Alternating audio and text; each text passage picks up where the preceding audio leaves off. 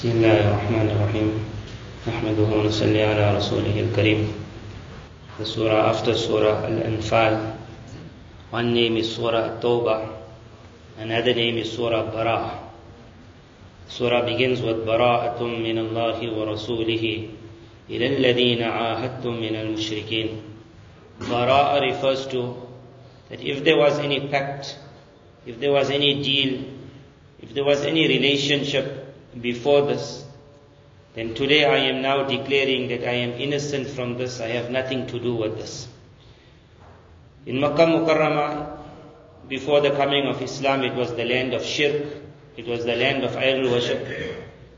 Although the name of Ibrahim alayhi salam was in the land, but it had nothing to do with Ibrahim alayhi salam, it had everything to do with idol worship. Medina Munawwara still had some relationship with Christians and Jews, but Makkah Mukarramah was nothing but mushrik.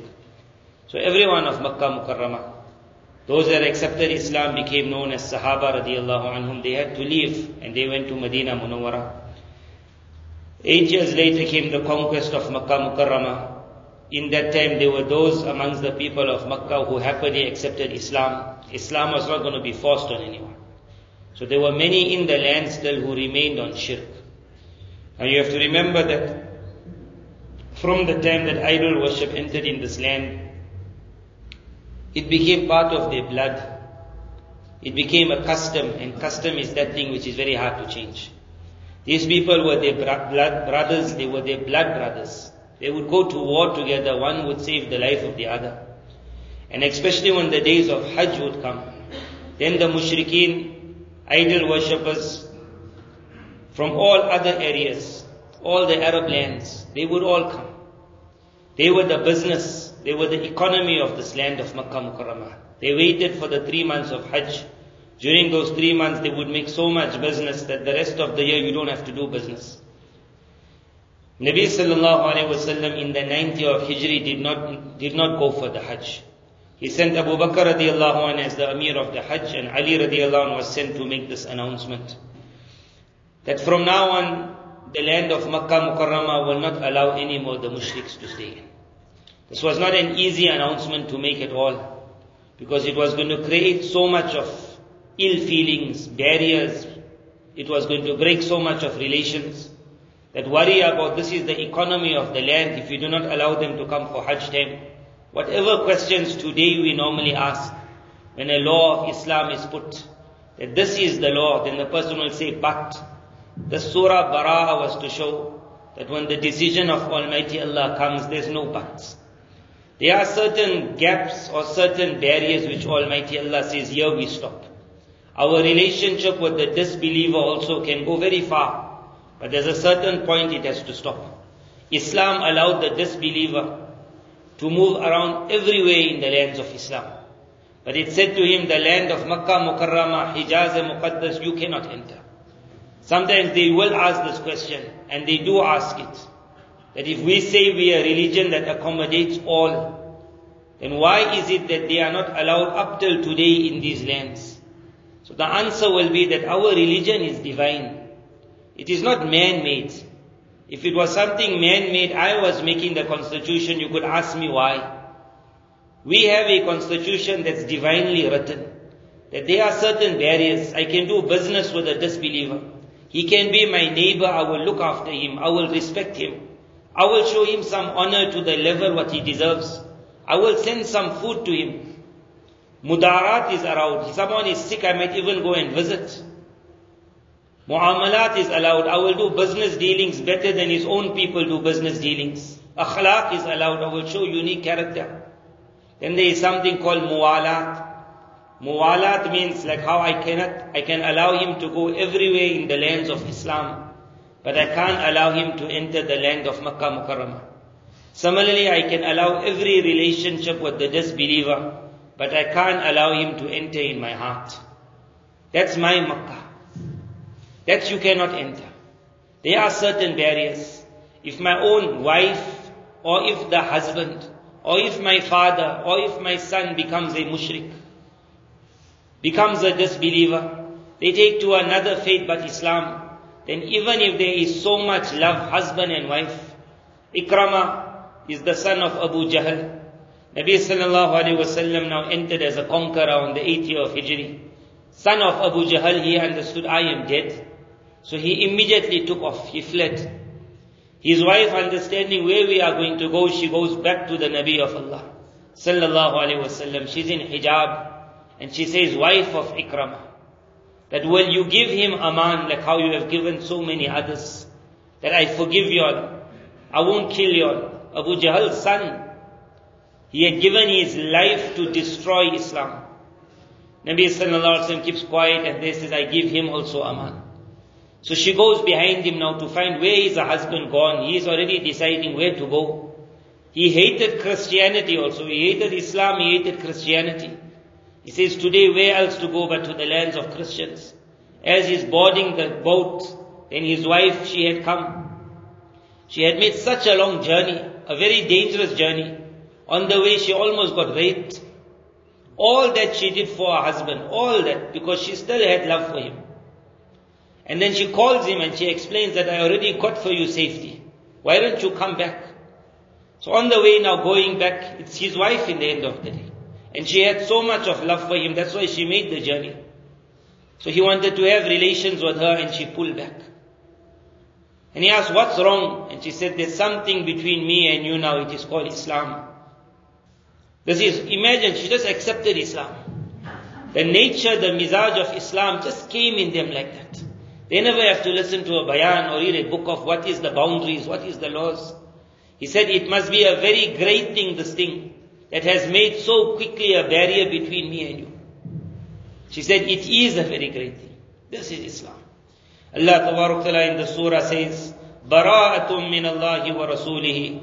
From Allah and the Nabi of Allah now is a declaration of we have nothing to do with you. إِلَى الَّذِينَ آهَدْتُم مِّنَ الْمُشْرِكِينَ From those mushriks who previously had some pacts, some deals, some treaties, Say to them, Fasihu fil ardi arba'at ashur.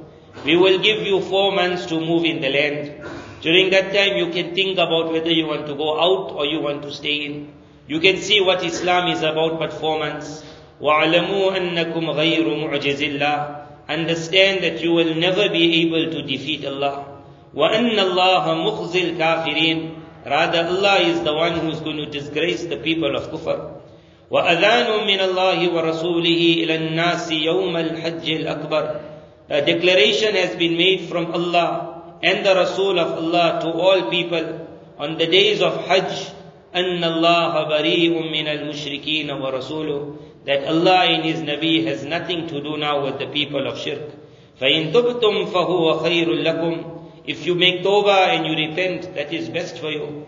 وَإِن تَوَلَّيْتُمْ فَاعْلَمُوا And if you feel you want to remain on your way, if you turn back, then understand أَنَّكُمْ غَيْرُ مُعْجِزِ اللَّهِ You will not be able to defeat Allah. وَبَشِّرِ الَّذِينَ كَفَرُوا Rather tell them, you call it, it's like a mock, give them the glad tidings, بِعَذَابٍ أَلِيمٍ That besides a terrible punishment, they are going to get nothing out of their stubbornness.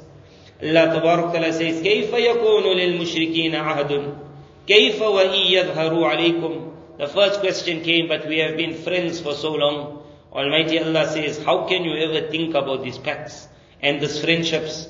Because if these people get the chance to gather against you, لا يرقبوا فيكم إلا ولا ذمة At that time they will forget all their truces, all their promises, all their pacts, all their relations with you. They'll forget it all. And history has shown it again and again and again. That when the time came for the battle, they forgot that you are Ahmad and Muhammad. All they knew is you are a Muslim. Islam was the thing they went for. And when they went for Islam, they took the izzat of that woman who for the last 20 years perhaps was sending food to their house also. Allah Ta'ala is the creator of man, the creator of hearts. Allah Ta'ala knows what kufr will do to a person. يُرْضُونَكُمْ بِأَفْوَاهِهِمْ Perhaps they make you happy with their tongues. وَتَأْبَى قُلُوبُهُمْ But their heart will never be able to accept you. وَأَكْثَرُهُمْ فَاسِقُونَ Allah Ta'ala says, مَا كَانَ لِلْمُشْرِكِينَ أَن يَعْمُرُوا مَسَاجِدَ اللَّهِ At that time someone would have said that for so many years these were the people who looked after the Kaaba. Because remember this was the land of shirk. They were the ones who looked after the Kaaba. They put their gold and their silver in it. Are you now saying to them they must get out of the lands?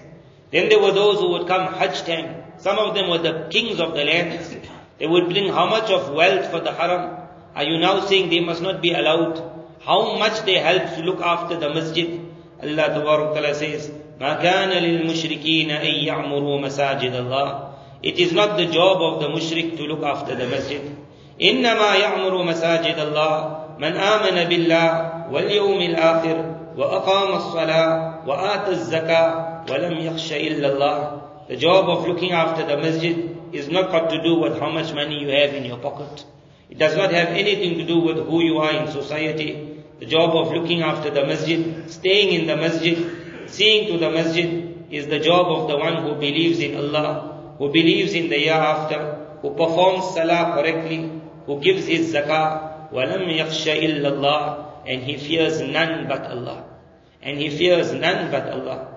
Allah Ta'ala then says, you are saying he did this for the house of Allah, and he did that for the house of Allah. أجعلتم سقاية الحاج وعمارة المسجد الحرام كمن آمن بالله واليوم الآخر وجاهد في سبيل الله Are you trying to try and equate and you are saying they are the same? That you are saying he fed, he gave water to the people of Hajj. He was the one making in arrangements for Zamzam. He was the one who built the masjid. He looked after the masjid. Allah Ta'ala says, looking after the masjid and giving water to the people of Hajj. Are you saying that is the same like the one who believes in Allah, who believes in the year after, who strives in the path of Allah? You might perhaps think that this man is an important man. لا يستوون عند الله. Almighty Allah says the two can never be equal in the sight of Allah. One is a man of Iman, one is a man who does not have Iman. أيها الذين آمنوا لا تتخذوا آباءكم O people of Iman, even if it happens to be your father, even if it has to be your brother, and now religion has made a barrier between you. They have taken a path which is not the path of Islam. Do not make your father, do not make your brother your bosom friend. In istahabbul kufra al iman. If they have preferred kufr over iman. وَمَنْ يَتَوَلَّهُمْ مِنْكُمْ If you want to make them your very close friend, فَأُولَٰئِكَ هُمُ الظَّالِمُونَ Then that man has indeed oppressed himself.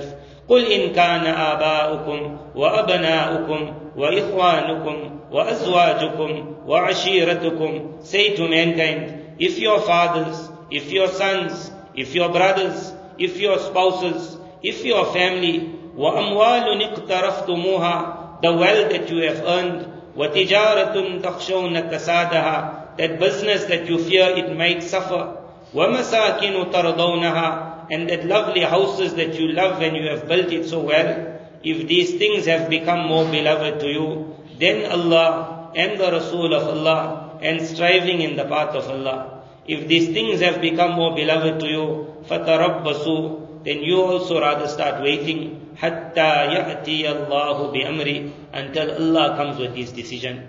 Meaning your Islam also is not something that can really be considered. These things are in its place, but they can never be more important than Allah. And sometimes the mind might say, but because we are a minority, we need the support of these people. We have to be very close to them. We have to say, yes, yes, sir, yes, yes, sir, whatever you say, sir. Allah Ta'ala says, you are looking for numbers. You are looking for support. Remember the day you put your trust in numbers. It was after Makkah Mukarramah, then after the conquest of Makkah Mukarramah, there was a battle now called the Battle of Hunain. It was in this battle now because followed by the conquest of Makkah. And now so many accepted Islam. So on that day, certain Sahaba radiallahu in their heart, a normal, it's a natural thought came. That if we had won the battles before with so few, look at our numbers today. That thought just went in their heart and Almighty Allah made them suffer an initial defeat. لَقَدْ نَصَرَكُمُ اللَّهُ فِي مَوَاطِنَ كَثِيرًا Remember Allah has always been at your aid in every and every condition. وَيَوْمَ حُنَيْنٍ Remember the day of Hunain. إِذْ أَعْجَبَتْكُمْ كَثْرَتُكُمْ On that day you thought your numbers are something big. فَلَمْ تُغْنِ عَنْكُمْ شَيْئًا Your numbers were not able to help you at all. The arrows started coming, the entire army started fleeing. Nabi sallallahu alone on his animal. The Sahabi says, I'm pulling the animal back to try to get it out of the line of fire. Nabi sallallahu alaihi wasallam is pushing front. The Sahabi say, I'm pulling back to get him out. He is pushing front. And then Nabi sallallahu alaihi wasallam said, I am the Nabi of Allah in which there is no lie. I am the Nabi of Allah in which there is no lie. And he starts going front. No arrow was going to touch him. Then he said to the Sahabi, screamed, where is my Sahaba? Then all of them came back. But when man will think about numbers, when man will think about support from anyone besides Allah, and you put your trust, if Allah ever hands over our matter in the hand of anyone besides Allah, every one of us will be destroyed. Allah Ta'ala says, because that one worry was going to be that okay, the days of Hajj are going to come. Three months of business. Are you going to ask us to lose so much? The lands of Hijaz will suffer. The Kaaba will suffer. Allah Ta'ala says, O people of Iman, إِنَّمَا الْمُشْرِكُونَ najas. Remember the people of Shirk are not clean. فَلَا يَقْرَبُ الْمَسْجِدَ الْحَرَامِ So they can never ever be allowed to come close to the Kaaba. بَعْدَ عَامِهِمْ هَذَا After this year. وَإِنْ خِفْتُمْ عَيْلًا And if perhaps you are fearing poverty, فَسَوْفَ يُغْنِيكُمُ اللَّهِ Then remember Allah is the one that makes you rich. Nothing else makes man rich. So that is the people of shirk. Then the question might come, what about the Christian? What about the Jew? Allah Ta'ala says, remember the Christian and the Jew, they are also like a mushrik. اتخذوا أحبارهم ورهبانهم أربابا من دون الله. As for the Christian and the Jew, they have made their leaders, they have made their big people. the Christian said Isa salam is God. That was itself shirk. The Jews said that we will listen to the leader. He will say what is halal, what is haram. Almighty Allah said they have made their leaders Rabbs. They have made them deities besides Allah. They have made Isa who was the son of Maryam as a God. Whereas they were also ordered to worship only one Allah. La ilaha illahu. There is only one Allah. Allah is free from the shirk that the Christian and the Jew also makes. They also got shirk in their lives. يُرِيدُونَ أَن يُطْفِئُوا نُورَ اللَّهِ All of them, whether it's a mushrik, whether it's a Christian, whether it's a Jew, all of them desire to extinguish the nur, the light of Allah, بِأَفْوَاهِهِمْ with their mouths, with their tongues, with their efforts. وَيَعْبَ اللَّهِ Allah has refused إِلَّا إِيُّتِمَّ نُورَهُ except that He will complete His light. وَلَوْ كَرِهَ الْكَافِرُونَ Even if the disbeliever is not happy with this, May Allah Ta'ala teach me and you how that Sahabiya, she accepted Islam there and there. She said, Islam is a barrier. There are certain limits, I cannot break those limits. I respect you, I will honor you, I will show you a lot of ikram, I will be able to help you and assist you. But when it got to you entering my Kaaba, my haram, or entering my heart which is my own Kaaba, then there is a barrier. Islam says no, you will keep your distance, even if you have to be my father, even if you have to be my son. May Allah make us true believers.